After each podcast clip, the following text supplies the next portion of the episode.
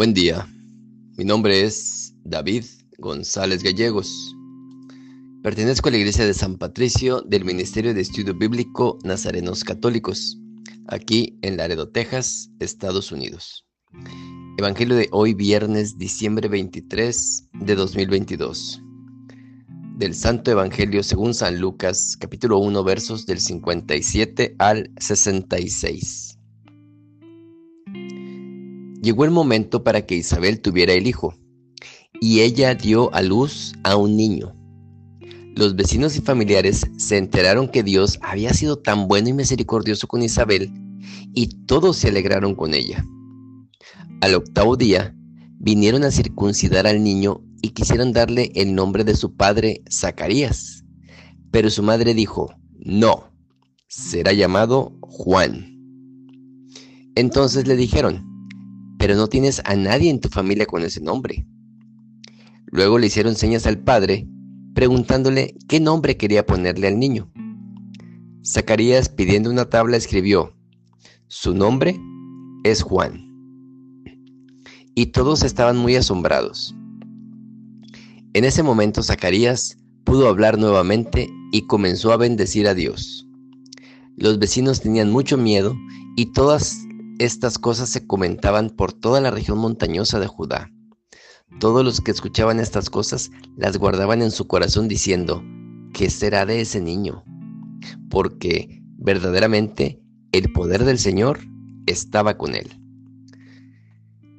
Palabra de Dios. Gloria a ti, Señor Jesús. Lucas nos relata en este fragmento el nacimiento de Juan el Bautista.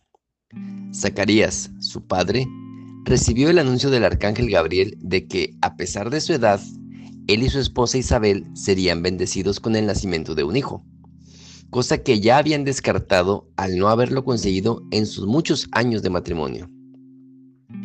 Ante sus dudas, el arcángel le dijo que enmudecerá como signo hasta que todo lo anunciado suceda. Al nacer el niño, cuando iban a circuncidarlo, la familia intenta que, siguiendo la tradición, se llamara como su padre. Pero Isabel dijo que se llamaría Juan, como había anunciado el ángel. Pidieron la opinión del padre que, al no poder hablar, escribió en una tablilla el nombre que había dicho su mujer, superando así la antigua tradición tan arraigada entre ellos, y al momento recuperó el habla y comenzó a alabar a Dios. Con este gesto parece que se empieza a germinar ya la nueva era, dejando un poco atrás lo antiguo y dando paso a lo nuevo, creando dudas en los otros como siempre crea lo nuevo.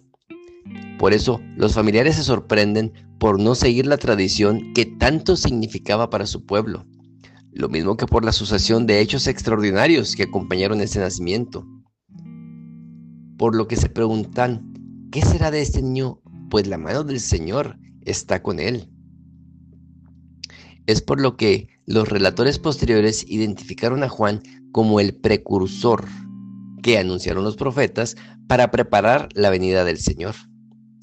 Todo esto fue el principio de la nueva era, dejando atrás lo antiguo, pero sin olvidar que este había sido el germen sobre el que se apoya la nueva alianza. No debemos caer en la tentación de desprestigiar lo pasado, pues aunque a veces se vea superado, ha sido la base sobre la que se sustenta lo nuevo, lo actual. La historia de la salvación va superando etapas y no debemos olvidar que en su desarrollo no depende de nosotros, sino de Dios.